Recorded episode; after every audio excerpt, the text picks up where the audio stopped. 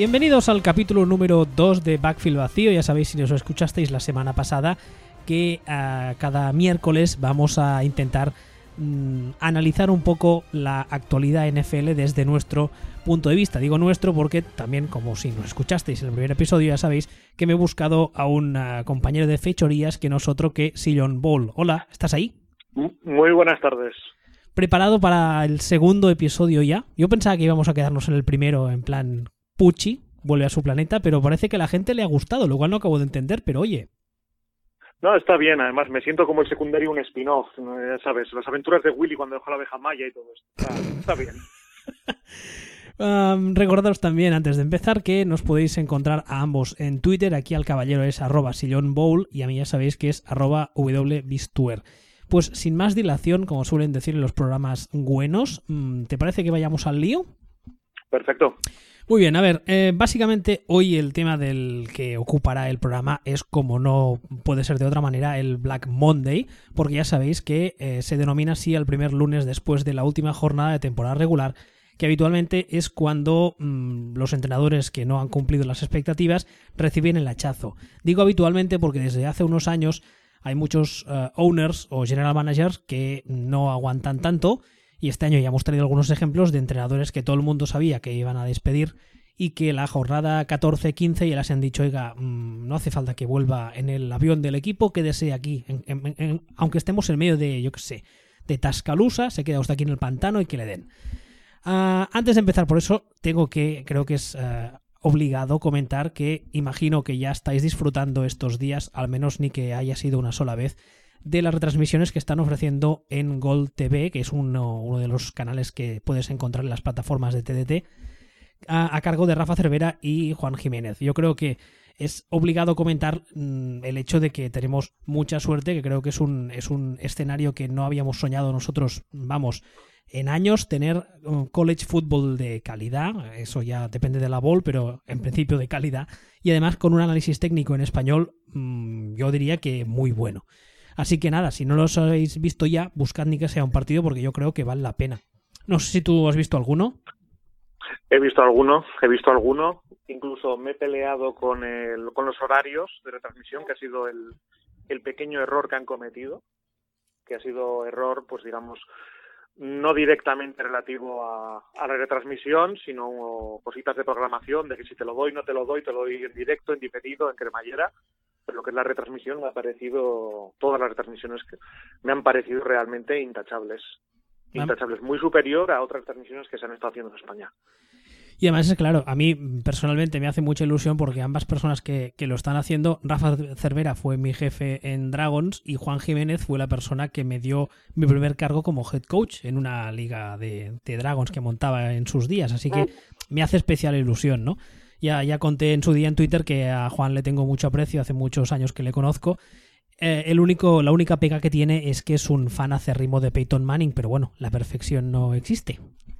Sí, tiene que haber gente para todo. Exactamente.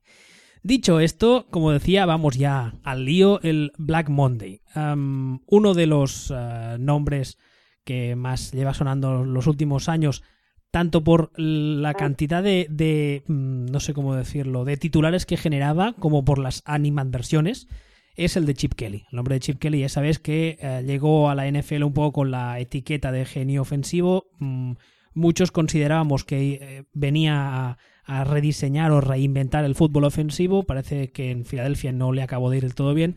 Se marchó a San Francisco esta temporada y después de una sola temporada el, el, owner del club ha decidido cargarse tanto a él como al que yo creo que era el máximo responsable de la debacle del club los últimos años, que era el, el general manager uh, Trent Balky.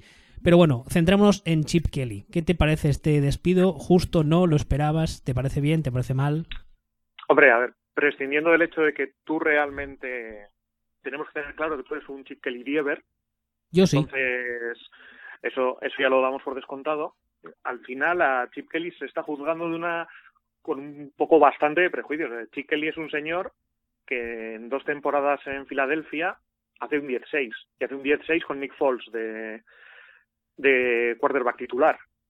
No es que sea una catástrofe, no es que sea nada. Y entonces, después de esto, ahí sí es donde se le dan poderes como general manager y como a muchos otros eh, entrenadores, pues se vuelve medio loco. O sea, traspasa a Leson McCoy por Kiko Alonso, el único jugador en FL con nombre de futbolista al Cádiz, y, acaba, aún así acaba en 7-9. O sea, no es que acabe en 3-258. Cuando, cuando sale de Filadelfia ha pasado por 10-6, 10-6 y 7-9. Entonces, a partir de aquí, eh, termina en los Niners y en los Niners ya desde el principio se plantea que es una temporada de transición, una temporada para ir formando mimbres, ir creando cultura y se planta que tiene como quarterbacks a Tabert, a Fellaini y a Ponder. Y termina la temporada y ahora resulta que es un fracaso. No, hijo mío. Ya desde el principio sabíamos que era una temporada de transición. Eso sí, ahí es una persona que por lo que sea pues tiene tiene gente que realmente le detesta, que no, que no cae bien, entonces pues tenía mucha gente esperando para cobrarle facturas. Pero no es realmente, estoy muy de acuerdo en que la culpa es de, de Valky. O bueno, no ya de Valky, ya desde el owner. La estructura de, la estructura de los Niners es un puto desastre. A mí al final entre me hace gracia por lo que tú decías, ¿no? Porque todos teníamos claro, o al menos eso parecía, que iba a ser una temporada de transición y que evidentemente en una sola temporada no puedes esperar que nadie te consiga milagros, especialmente en unos Niners que venían de la implosión después de la era Harbaugh.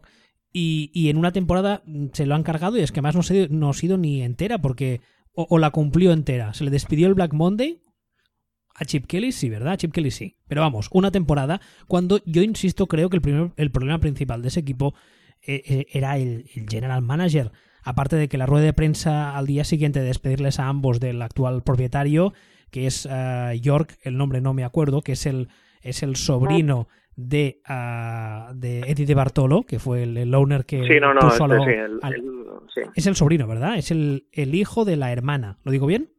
Sí, Creo el, hijo, que sí. el hijo de la hermana, sí. Es, es la madre la que se llama de Bartolo. Y, y, bueno, y salió en rueda de prensa básicamente a decir que el equipo es mío y me lo follo como quiero y que yo lo hago todo bien y que voy a seguir siendo CEO porque, bueno, porque el equipo es mío y puedo. O sea, autocrítica cero. Y lo fácil Oh. ha sido mm, contentar un poco a las masas cargándose a todo Cristo. Pero era, yo no creo que fuese el movimiento deportivo más inteligente, pero bueno, ellos sabrán. No, es bueno, de todas formas es que el movimiento deportivo más inteligente habría empezado por el mismo. Es decir, el problema realmente de los Niners ahora mismo es un problema de cultura. O sea, eh, no tiene ninguna estructura sólida. O sea, y lo primero que tendría que tener es una estructura vertical sólida, pero sólida, sólida. Es decir, esto, de, esto se empieza porque el owner decide la, el rumbo que quiere, el tipo de gestión que quiere, contrata a un general manager que entienda ese tipo de gestión y el general manager contrata a un head coach que, que vaya en su línea. Una, una estructura vertical clara. En este caso tenemos un owner o un, o un manager, digamos, o un CEO, como el jamón York este, que es un puñetero desastre, y que directamente era muy claro que no confiaba en Valky, y Valky directamente ayer mismo o hace dos días ha salido la información de que no hablaba con los sí. con, con el cuerpo técnico a la hora de seleccionar jugadores, de quién le vale, quién no le vale. Eso, eso, eso me, me pareció. O sea, me pareció espectacularmente lamentable el hecho de que el general manager, que es el tipo que al final, en principio, toma todas las decisiones deportivas a la hora de contratar personal, de, de hacer el scouting, de draftear y tal, no se hablase con el cuerpo técnico, con nadie. Entonces dices, vamos a ver, ¿cómo vas a saber lo que quiere el tipo que tiene que trabajar con las piezas que tú compras si no hablas con él? Yo creo que ahí es una muestra clara de cómo han funcionado los Niners los últimos años. Un, de- un desastre. Totalmente. Un desastre. Pero es que además, si nos ponemos a contar, en los últimos tres años han tenido tres head coach diferentes. Que eso Claro, o sea, es- es- es- ya es, es la monda. Porque el año pasado yo creo que no cuenta ni como head coach, que era Jim Tonsula, que fue un, parche muy mal escogido. Este año tenían a Chip Kelly, que lo van a volver a cambiar, y entonces el año que viene falta ver quién será el, head coach y el general manager. Está por ver aún. Lo que creo que es, es importante eh, avisar a la posible audiencia que tengamos, que no sé yo si es mucha, es que no creo que entremos, bueno, creo que lo, lo sensato no es entrar de momento en este tiene entrevista en, porque entre la, la regla Rooney, ah, llenar periódicos y que las grandes eh, cadenas no saben por dónde tirar y dan palos de ciego, esta semana está sonando que el fulanito tiene entrevistas hasta bueno, hasta en equipos de Harina Football League. El, el siguiente tiene entrevistas hasta para ser comentarista en, en, la cadena nacional de Alaska. O sea, es, es, es, es la risa esta semana. esta semana todos los, todos los candidatos tienen rondas de entrevistas que ni las exnovias de Paquirrín. Esto no. Es, es mejor no, no en ello. A ver, otro que también uh, al final ha sido despedido es Mike McCoy. Hablamos de esta posibilidad en el programa anterior. Yo dije que para mí el, lo sensato, lo que a mi opinión personal, lo que yo quería era ver despedido a McCoy como head coach de San Diego y mantener a Telesco como general manager y al final ha sido así. Uh, ¿Qué te parece esta, esta descontratación, por decirlo de alguna manera? Yo ahí no termino de estar de acuerdo contigo. Yo realmente es que los a los Chargers yo les tengo que reconocer que es que han tenido más bajas que un libro de George R. Martin. Ha sido una locura. Entonces, al final, los resultados mandan, pero yo no recuerdo nada ni parecido. Entonces, y sí que tengo la sensación de que Mike McCoy ha creado una cierta cultura. Eh, realmente el equipo trataba de jugar a algo, tenía las bases más o menos sólidas. Pero es que se ha roto todo el mundo. Es que desde Keenan Allen hasta Multiusos Bujes, es que todo el mundo roto. Hasta la novia de, Martin, de o sea, se acabó rompiendo. Pues ya llega un momento que solo quedaba allí Machote Rivers, o sea, y nadie más. O sea, nadie más. Eh, ya realmente exigir a Mike McCoy, pues, eh, pues vale, sí, pero, pero el pobre hombre también es que se quedó sin mimbres.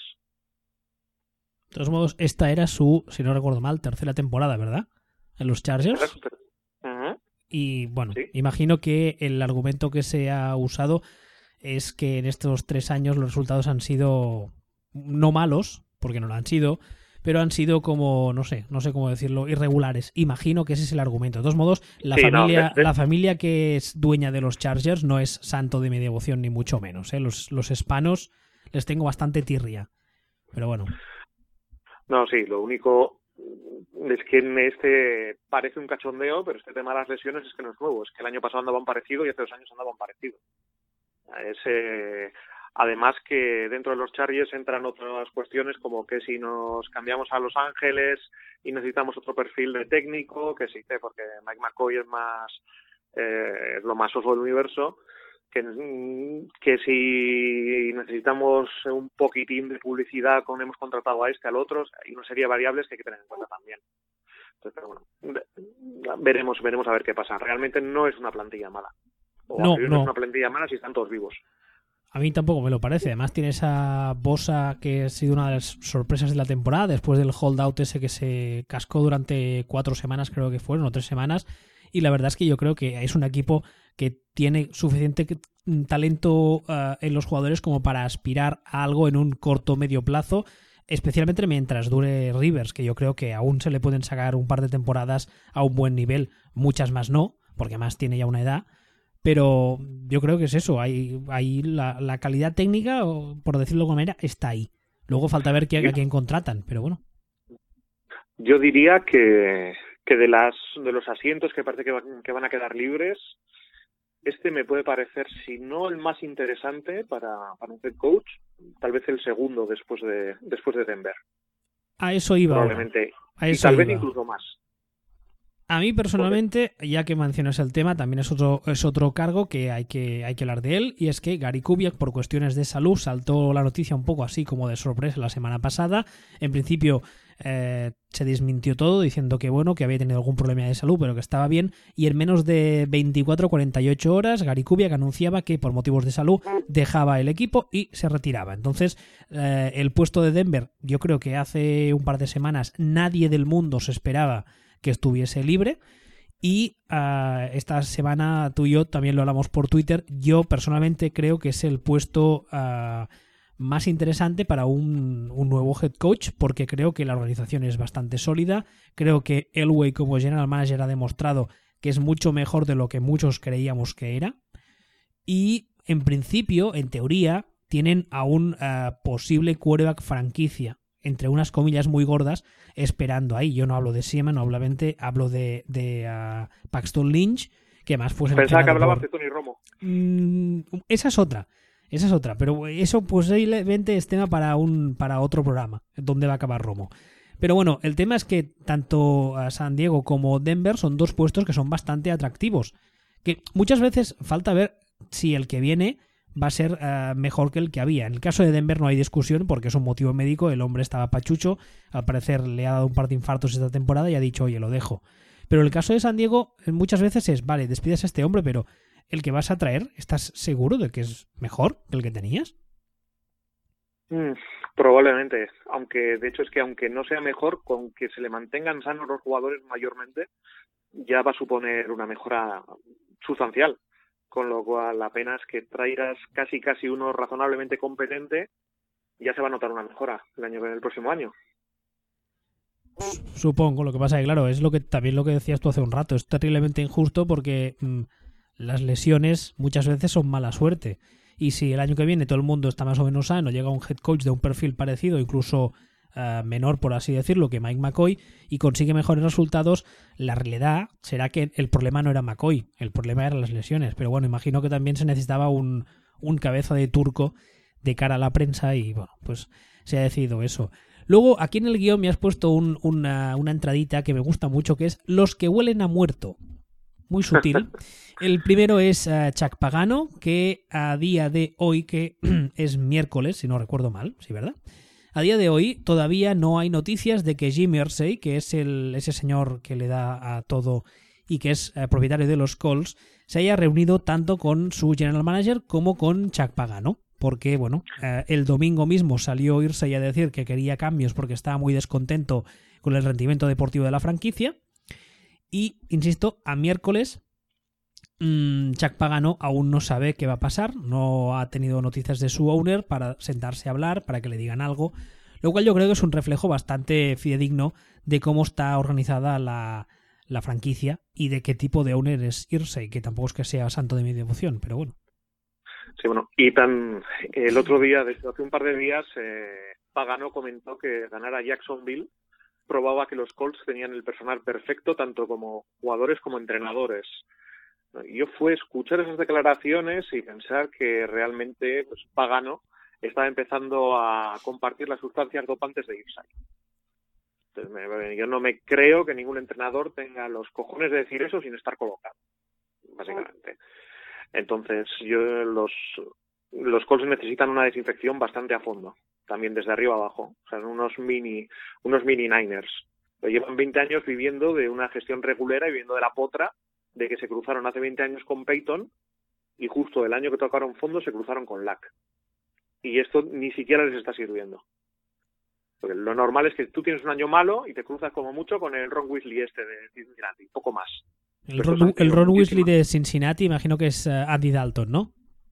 Mayormente. Vale. Entonces, eh, estos han tenido una suerte enorme y no la, y no la han estado rentabilizando pero están esto viviendo en la élite a base de a base de esa suerte y con una gestión en los draft pues un poco reguleros ya de ya de tiempo. Entonces estos realmente necesitarían un, un manguerazo bueno de agua y una limpieza ya desde arriba sí sí lejía y agua caliente y frotar fuerte ahí.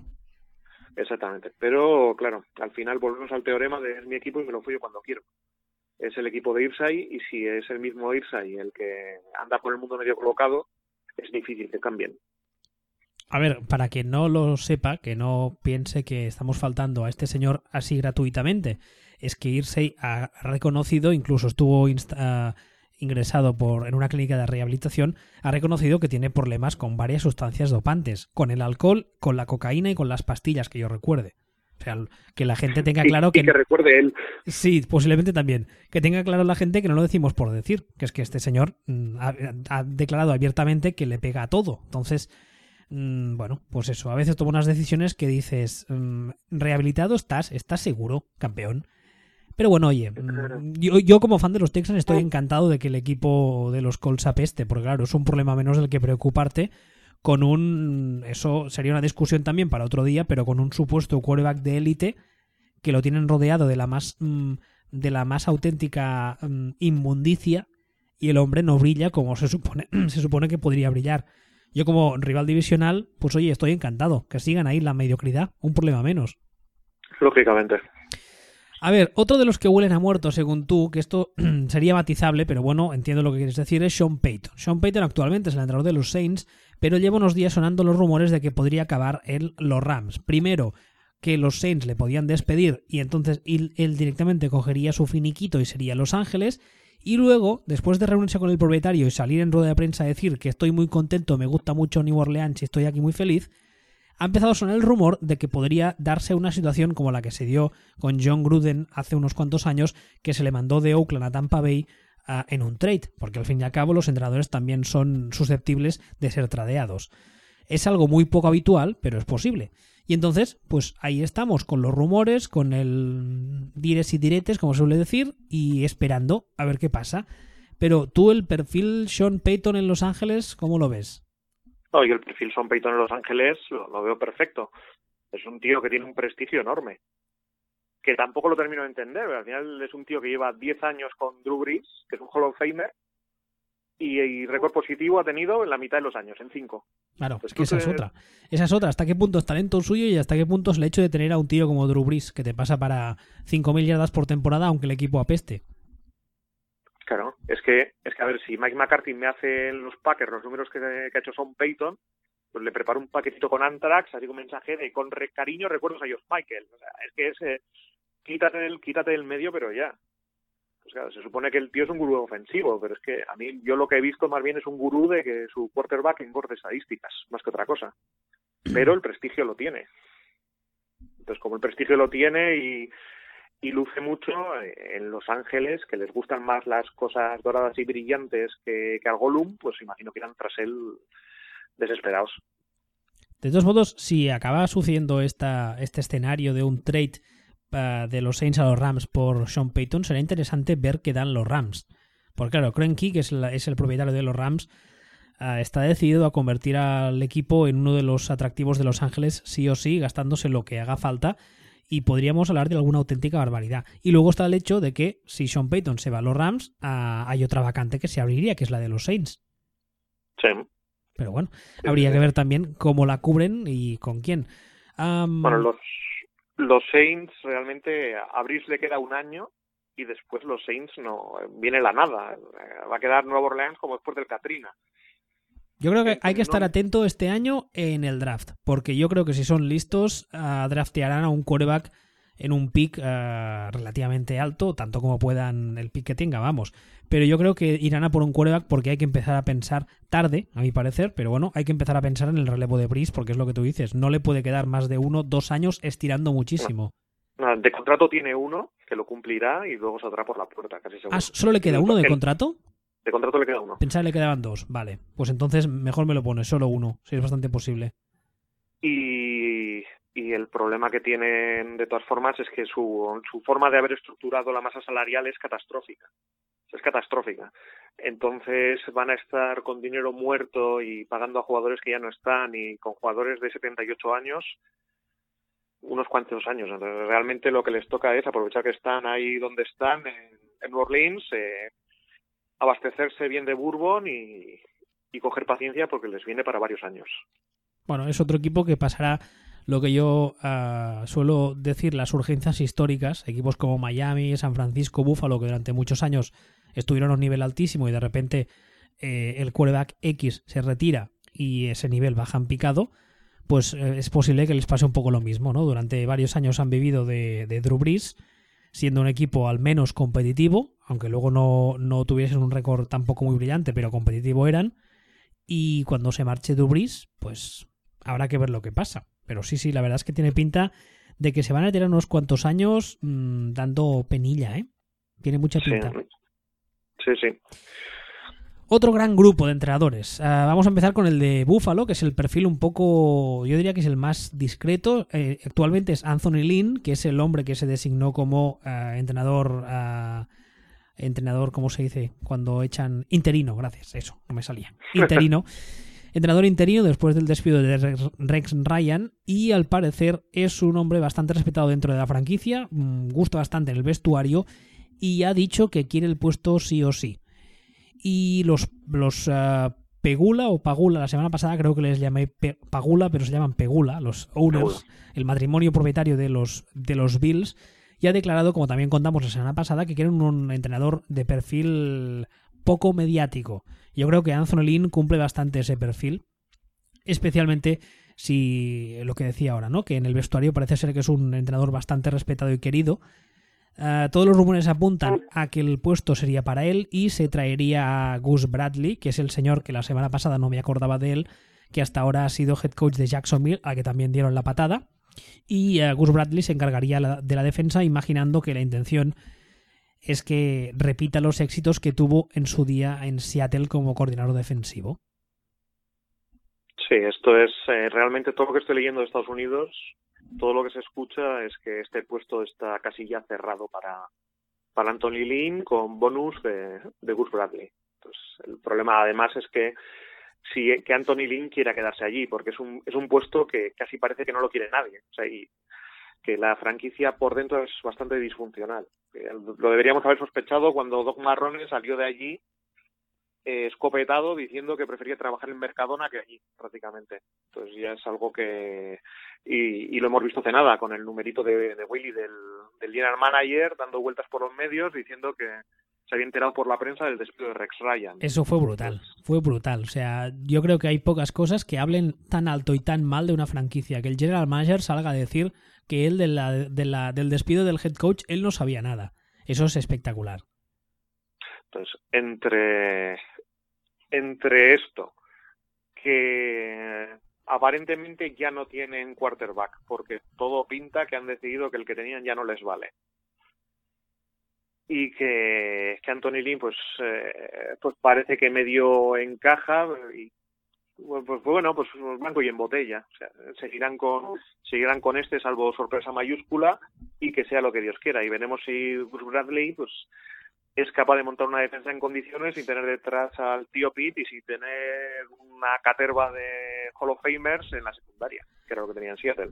A Gus, Bradley, si finalmente acepta este puesto de coordinador defensivo en Buffalo, yo creo que le viene una papeleta peor que la de ser head coach, porque claro, el paso de coordinador a head coach es un paso en el que fracasa mucha gente y digamos que la gente lo ve como normal que se fracase porque es un salto muy grande.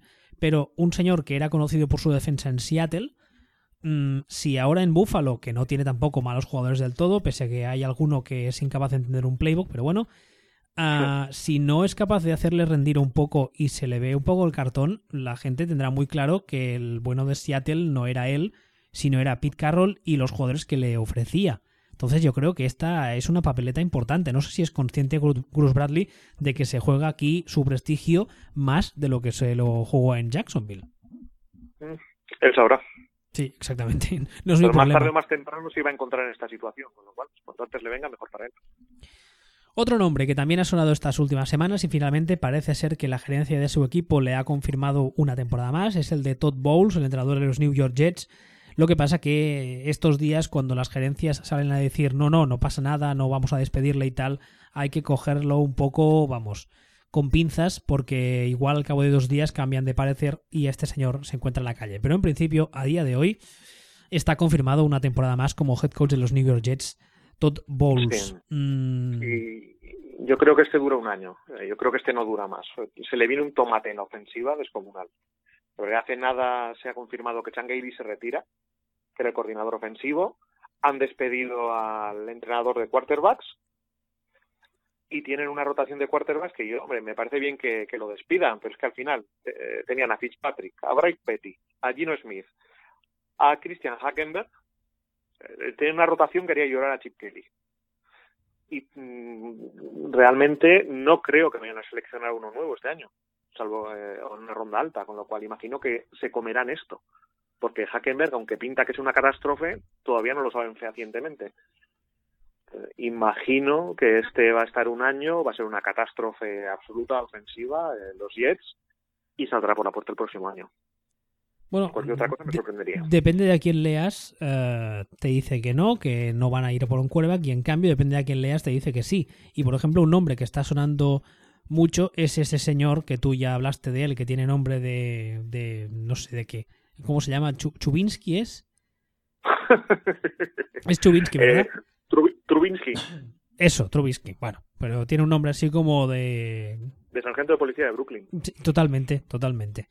Y además es que es un quarterback que yo le he visto jugar este año un par de veces y me da la sensación de que es el típico caso de físico bueno por encima de la media, pero está por pulir una barbaridad. Y de hecho, de los quarterbacks que se habla este año, que podrían ser los primeros en la clase de quarterbacks, mmm, obviamente todos los quarterbacks cuando salen de la universidad y entran al draft están por pulir. Eso es obvio. A no ser que te encuentres con uno de cada 20 años, como un Peyton Manning, que ya viene mucho más hecho. Pero es que lo de los quarterbacks de la clase de este año es, es, es peor que lo de otros años. Están más por hacer. Están, están muy verdes. Entonces, claro, un escenario como los Jets, que necesitan, tienen un head coach que necesitan ganar mm, ya. Además, una prensa como la de, lo de Nueva York, que se come vivo, vamos, a todo kiski. Si coges a un chaval novato que encima de que está por pulir lo echas a ese escenario, eh, yo creo que lo más sensato es esperar un auténtico desastre.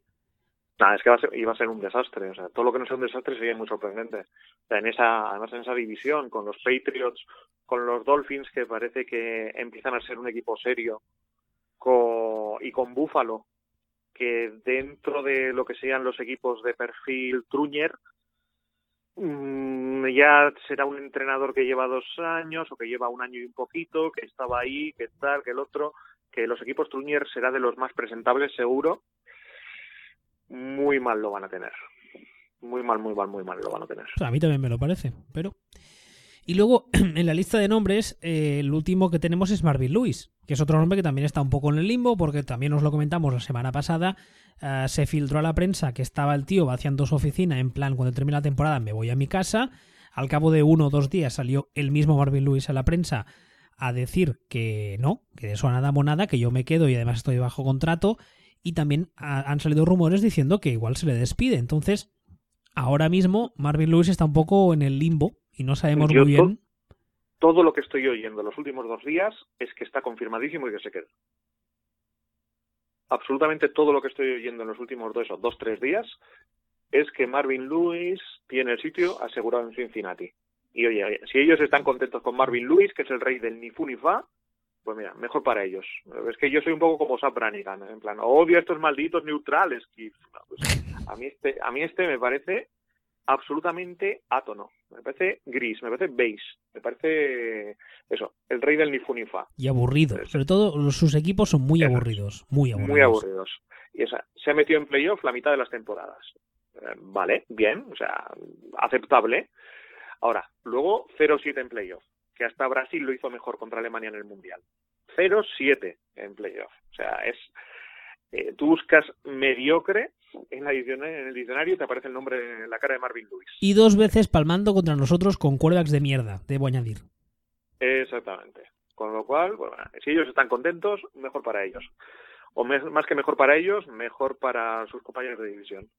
Sí, sí, los demás tienen que estar encantados, vamos. Entonces, dicho estos nombres que son los que los más importantes ahora mismo, haríamos un repaso de los asientos libres, insisto, a día de hoy. Los que ya están libres son Broncos, Jaguars, Rams y Niners. Y entonces los que están un poco entre, entre asteriscos, o sea, entre uh, interrogantes, son los Saints y los Colts.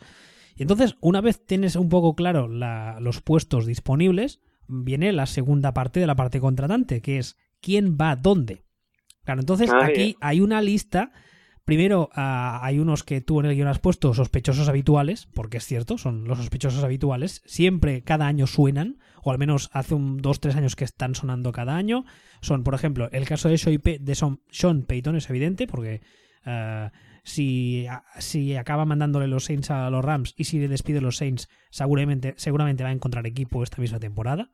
Luego está el caso de Josh McDaniels, que ha sonado para Niners, Rams y Jaguars, después de una etapa en Denver que acabó un poco como el Rosario de la Aurora, pero él mismo ha filtrado y ha dicho por activa y por pasiva que ha madurado y ha aprendido tanto de esa decisión y de esa y de esa experiencia. Yo lo dudo, pero vale. Luego está Shanahan Jr., que actualmente es el coordinador ofensivo de los uh, Atlanta Falcons, y que desde mi punto de vista es el motivo por el cual los Falcons ofensivamente han jugado también este año. La gente se está haciendo muchas pajas mentales con Matty Ice, pero creo que el responsable es Shanahan Jr., que ha sonado bastante fuertecito para irse a los Jaguars. Luego el nombre de Doug Marrone, que también volvería a sonar, que ahora mismo es ah, el coordinador defensivo de Tampa. ¿Lo digo bien? Sí. Luego está el nombre de Gruden, que este ya lleva los últimos. Es casi casi como el de Kirk Ferentz de Iowa, que lleva años sonando de forma recurrente. Aunque parece ser que este año. Los rumores podrían ser un poco más ciertos, especialmente en el caso de el escenario de los Rams, que ya contamos la semana pasada, que parece ser que es bastante plausible. Luego está el nombre de Vance Joseph, que actualmente es el coordinador defensivo de no recuerdo quién. De Miami. Exactamente, de Miami. Sean McVay, que es el coordinador defensivo de los Carolina Panthers. Tom Coughlin, no os riáis, sí, Tom Coughlin, y de hecho suena para volver a Jacksonville, que yo cuando lo leí pensé que era el Día de los Inocentes, pero luego recordé que lo celebramos aquí y ellos eh, ahí otro día, así que lo dirían en serio. Que tiene un señor ahora 71, eh, creo que leí algo así. Es muy mayor, y yo creo que es una cagada, pero bueno. Y luego otro nombre que eh, yo he leído ya varias veces es el de Tom Cable, que actualmente es el eh, entrenador de línea ofensiva y asistente del head coach en los Seattle Seahawks, que además tuvo un periplo en los Oakland Raiders cuando los Raiders, los Raiders eran los Raiders de antaño, o sea, eran un chiste, no como ahora. Todos esos nombres están sonando ya, algunos eh, obviamente con más insistencia como los de McDaniels y Shanahan que están en todas las quinielas, en todas. No sé, cuéntame, ¿qué te parece? ¿Qué, ¿Quién quieres dónde? ¿Quién ves dónde? No, bueno, lo primero hay que hay que separar cada equipo. Cada equipo tiene cada equipo tiene sus necesidades y tiene su idiosincrasia y tiene su, su estar haciendo las cosas bien o mal. por ejemplo, comentabas el tema de Tom Coughlin en los Jaguars yo ahí diciendo contigo, yo ahí no lo veo mal. No, lo veo mal y de hecho me parece... Como head coach, ¿eh? Sí, sí, sí. No, me parece interesante y me parece incluso inteligente el tema este en los Jaguars. Me parece que los Jaguars han entendido o están transmitiendo que han entendido que lo primero que tienen que hacer es crear una, una cultura dentro de la franquicia y están hablando tanto de Conlin como de... Hoy mismo he leído que, que se barajaba el nombre de Mike Smith. Entonces dices, ¿Es un buen head coach? Bueno, es apasionante, es igual de apasionante que leerse las páginas amarillas. Pero es gente que es sólida, es gente que la sueltas en la franquicia y bueno, Coughlin por lo menos hasta que le dé eh, una apoplejía o cualquier cosa que le va a dar, porque el hombre tiene 278 años, te van a convertir las franquicias en franquicias serias. Más que nada es que son tipos que dan orden. Exactamente. Y tú les ves además, les ves y es lo que transmiten. Transmiten seriedad, estabilidad, orden. Que luego es lo que tú dices, no son apasionantes, no son de fuegos artificiales, no tendrán ofensivas de hacerte 500 yardas por partido, pero son tíos que cogen una franquicia y ponen orden. Eso es, o sea, el proyecto de los Jaguars, yo entiendo y que, que lo están tratando con lógica, es pasar de ser una franquicia risible a ser una franquicia seria. Entonces, si, si es eso lo que buscan, este tipo de perfil es perfecto. Es perfecto. Entonces, mm, aparte de que tampoco es que sean franquicias que realmente despierten muchísimo interés entre los candidatos, me parece que lo están dirigiendo bien. Los Rams están buscando entrenador de campanillas. Entrenador de campanillas es o bien un Son Payton, o bien el sabor del mes, llámese Sanahan Jr., llámese Josh McDaniels, ese tipo de, ese tipo de perfil. Los Niners no saben ni qué quieren. Los Colts son los mini Niners, ya decíamos, que no saben ni qué quieren, incluyendo lo que ya tienen, que es una castaña. Aunque realmente si, si cambiaran, pues pusieran lo que pusieran, como si pusieran a un mono vestido de botones, probablemente mejorarían. Y los Broncos entiendo que buscarán algo también sólido, algo con experiencia. Por cierto, de los Broncos, antes me he olvidado de comentar que uh, Wade Phillips, que es su flamante coordinador defensivo y uno de los motivos por los cuales la franquicia ha tenido tantos éxitos los últimos años, uh, termina contrato este año y, uh, y um, el general manager, que no me sale ahora el nombre, Elway. Elway, John Elway, y ha dicho que no le quiere como head coach. Porque le preguntaron, obviamente, porque claro, lo, entre comillas, lo sensato o lo, lo posible lo esperable era a coger a Wade Phillips, ascenderle a head coach, que además es un hombre que tiene experiencia como head coach, y que la transición fuese lo más uh, suave posible. Y Elway dijo en rueda de prensa que no, no, que Wade Phillips no lo considera como head coach y termina contrato Y- este año. Sí, y Wade Phillips ha dicho que él está encantado de ser coordinador defensivo y que no se quiere marchar. Pues cojonudo. Entonces no he dicho nada. Con lo, con lo cual, eh, esa polémica se ha apagado inmediatamente o la ha apagado Wade Phillips eh, en persona inmediatamente. Eso, eso no lo había leído, ¿ves? Entonces cojonudo, no he dicho nada. Entonces, eh, al final, lo que yo no termino de ver es a entrenadores como Josh McDaniels, como Shanahan Jr. o, o como Son McVay. O sea, Son McVay tiene una pinta de, de ser el Josh McDaniels eh, de hace 10 años enorme. O sea, todo lo que se lee de Son McVay es que el, el tipo es un genio. El tipo es un genio, pero tiene 12 años. Entonces, este tipo de, ese tipo de perfil en una cultura fuerte, con un general manager sólido, probablemente podría funcionar muy bien. Pero hay que tener mucho cuidadito. Metes a un Sean McVay en los Niners y, y el peligro es descomunal. O sea, metes a Josh McDaniels en los Niners y esto sería como cuando Barney Campbell dejó de beber y luego de repente probó el alcohol y automáticamente volvió a lo mismo. O sea, yo creo que metes a Josh McDaniels en los Niners y a los 10 minutos es el Josh McDaniels de Denver. Automáticamente. Yo creo que en, en Por el- Oakland se van a sentar en el, en el tejado del edificio de, de las oficinas de los Raiders en una, con palomitas y van a ver las explosiones del otro lado de la bahía desde ahí. Sentados ahí en plan, mira cómo se autodestruyen nuestros vecinos.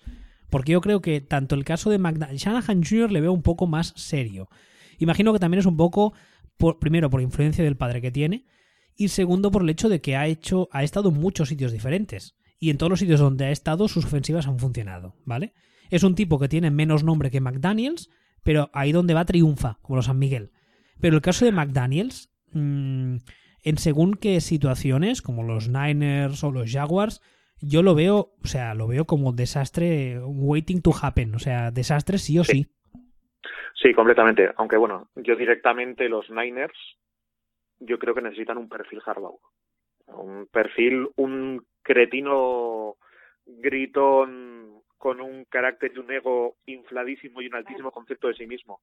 Alguien que no permita que, que pase nada y alguien que pueda plantarse ahí. Aunque solo dure tres años y queme a todo el mundo. Pero creo que cualquier perfil con un carácter menos fuerte sería destruido por el entorno.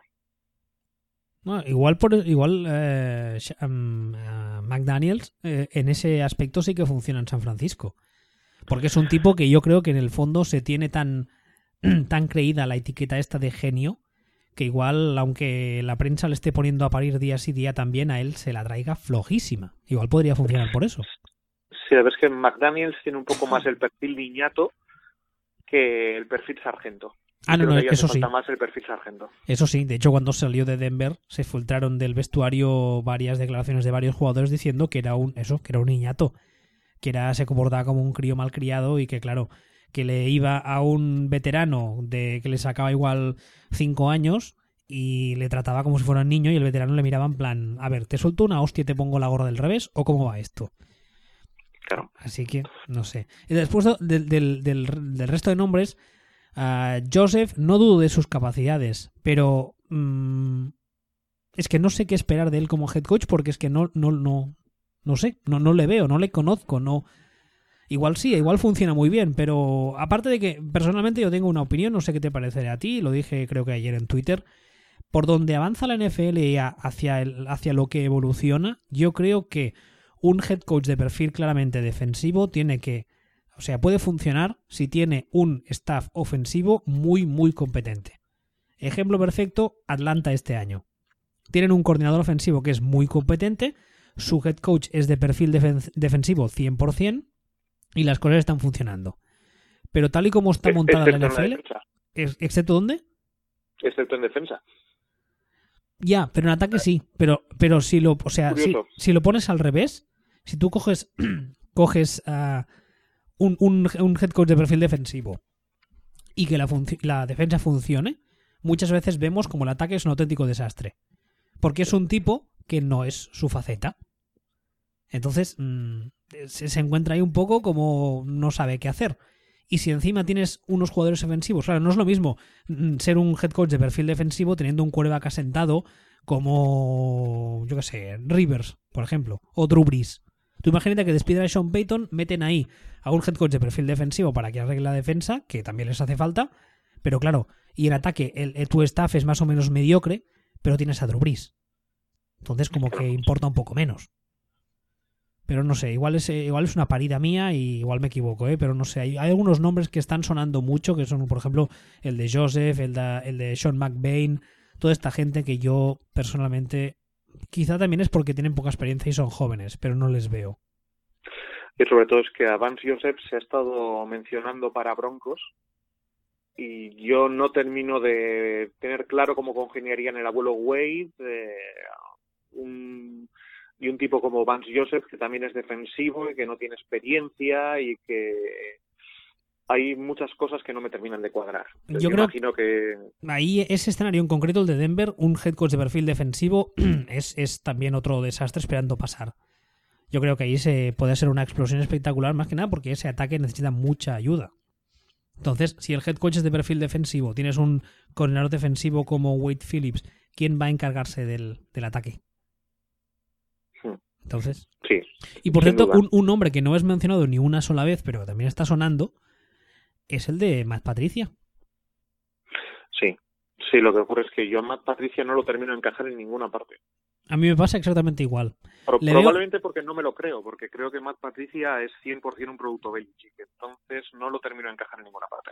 Aparte que le veo... Mm, le veo un perfil tan, tan, ah, no sé cómo decirlo, tan poco flashy, tan serio, que pese a que es algo bueno que muchas veces buscas para tu franquicia, eso, es, e, eso hace que no le vea como candidato a head coach. ¿Tiene sentido lo que estoy diciendo? Sí, bastante. Aunque, aunque, por ejemplo, sería un perfil muy válido para, para los Bills, por ejemplo. Sí, ahí sí me le creería, sí. En los Bills sí. Pero creo que es el único escenario donde digo de entrada, vale, sí, puede funcionar.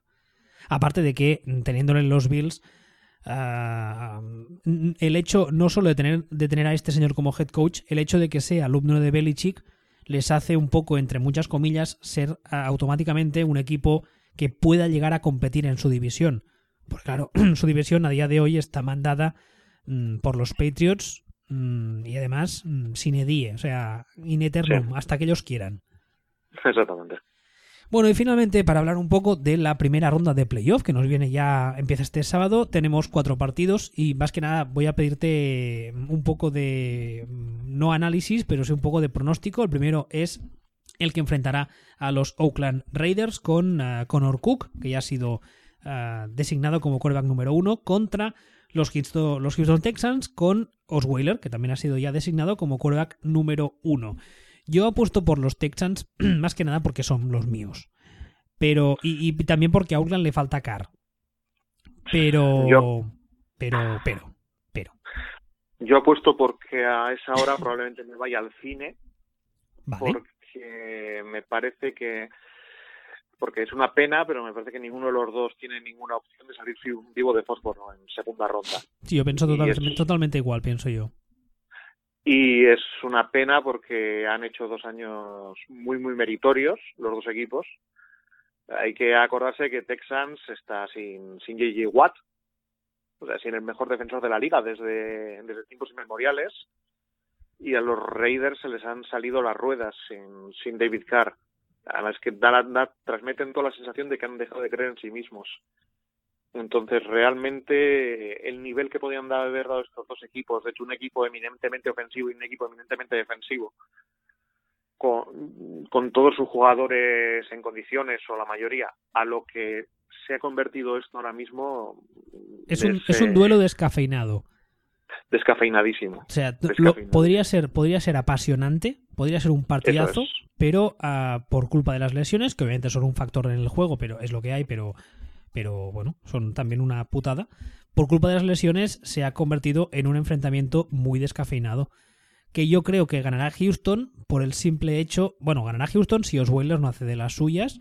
Por el simple hecho de que defensivamente estamos muy sólidos y que delante tendrán un quarterback ah, novato.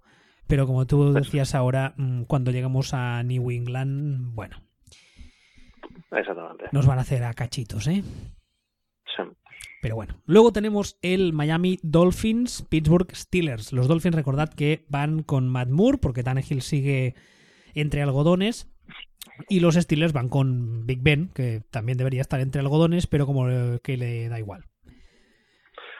Pues yo, de hecho, he leído que todavía hay dudas, que no se sabe si irán con Matt Moore o con Tannehill en modo Pablo Echenique. Ahí medio medio hecho polvo el hombre. Entonces. Espera, espera, eh, un, segundo, un inciso. A queridos oyentes, esto ha sido una broma sin ánimo de faltar al respeto a nadie. No os la toméis al pie de la letra. Más que nada porque luego los clubs de fans de ciertas personas nos atacan. Sigue, sigue, pues. Bueno, después de este momento, de este disclaimer, eh, yo lo que te diría es que yo ante la duda iría con el que mantiene su plan original. Pues me parece que los que mantienen su plan original aquí son los Steelers. Los Steelers, eh, además, para variar, porque siempre llegan hechos polvo a los playoffs, este año llegan razonablemente sanos. Aparte de que ayer lo comentaba, no recuerdo con quién era en Twitter, que son equipos, los Steelers, eh, los Giants, eh, que son, aunque lleguen mal a playoff, una vez están en playoff, la cosa cambia totalmente. Están llenos de jugadores con mucha experiencia, son organizaciones con mucha experiencia en postemporada, con jugadores que ya, mm, vamos, tienen los huevos pelados de jugar partidos de este, tipo. Así que yo creo que el sentido común, al menos en mi caso, me hace apostar por los Steelers y además ganando el partido con cierta facilidad. Más o menos lo mismo pienso yo. Luego tenemos el Detroit Lions Seattle Seahawks que, como ya también dijimos la semana pasada, uh, Matt Stafford ha hecho una temporada espectacular, pero el problema es que está solo, no solo en ataque, sino también en defensa. Defensa es un auténtico solar. Y entonces, pues van a Seattle, ya sabemos todos que es un campo intratable contra unos Seahawks que no son los de hace 2-3 años, que eso era escandaloso, pero siguen, siguen siendo un, un grandísimo equipo. Entonces, personalmente yo creo también que los Seahawks no van a tener muchos problemas en deshacerse de los Lions. No sé tú qué crees. Bueno, yo puedo, puedo llegar a ver un escenario en el que la línea ofensiva de Seattle se cae a trozos y la línea defensiva de Seattle le cuesta llegar a le cuesta llegar a Stafford, pero pero es un, es un escenario que puede llegar a ver un 10% en las ocasiones.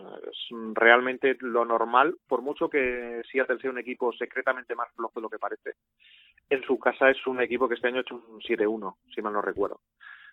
Entonces me cuesta muchísimo, muchísimo, muchísimo llegar a creerme que este escenario que, que estoy describiendo con la línea ofensiva de Seattle descomponiéndose vaya a ocurrir. Y vaya a ocurrir porque tampoco es que la defensa de, de los Lions sea ningún portento, ni mucho menos.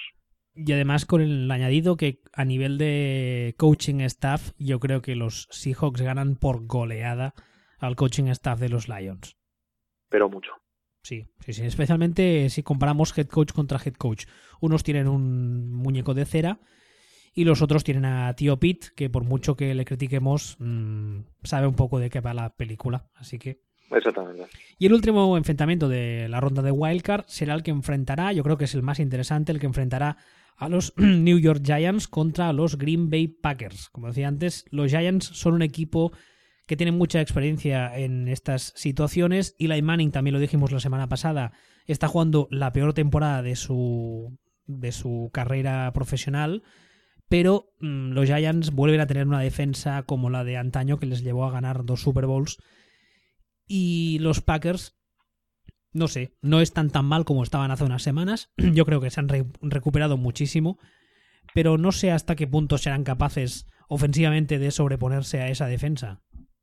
Yo creo que los Giants son un matchup que les viene fatal a los Packers.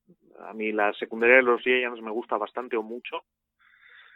Y es una secundaria que me parece que le va muy, muy mal al tipo de receptores que tienen los Packers. Este tipo de receptor que no se va de nadie, básicamente. Entonces, si esto lo unes con una línea de ataque, perdón, con una línea defensiva bastante potente, yo puedo creerme muy, muy fácilmente una situación en la que no da tiempo a que los receptores de los Packers se, se desmarquen antes de que de que Rogers tenga el aliento de un defensor de los Giants respirándole delante, con lo cual me cuesta mucho, mucho, mucho creerme al ataque de los Packers en este partido. Y por contra, en defensa, mm, tengo dudas sobre si la línea defensiva de los Packers será capaz de llegarle a, a. Pero lo que no tengo ninguna duda es de, que el Beckham Jr. va a estar solo. Pues, eh, ocasión en la que no consigan llegarle a Eli, ocasión en la que Beckham va a estar solo porque la defensiva, la, la secundaria de, de los Packers, eh, los cornerbacks son un grupo de un grupo de amigos unidos por una causa común más que una secundaria bien organizada. Entonces, más que menos, puedo ver muchas jugadas en las que en las que Eli sea capaz de hacer un destrozo. Bueno, veremos. O sea, nuestros pronósticos, los míos son uh, Houston, Pittsburgh, Seattle y uh, Giants y Nueva York. ¿Y los tuyos serían los mismos? ¿Lo he dicho bien? Los, mismos, los mismos y con esto no nos van a contratar en ESPN en la puñetera vida. Ya, tendríamos que llevarnos la contraria, insultarnos esas cosas, sí. pero no sé, no, no me sale. Será porque estoy un poco de bajón, como estoy con una especie de catarro. No sé si me not se me nota en esta voz que tengo como sensual y... No especialmente, no me estás poniendo nada cachondo. Vaya, hombre.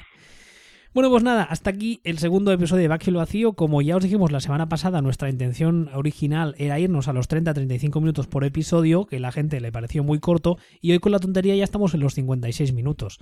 Así que bueno, imagino que mm, en las futuras ediciones iremos encontrando nuestra medida de tiempo que estará entre estas dos, entre la media hora y la hora, ¿no? Imagino.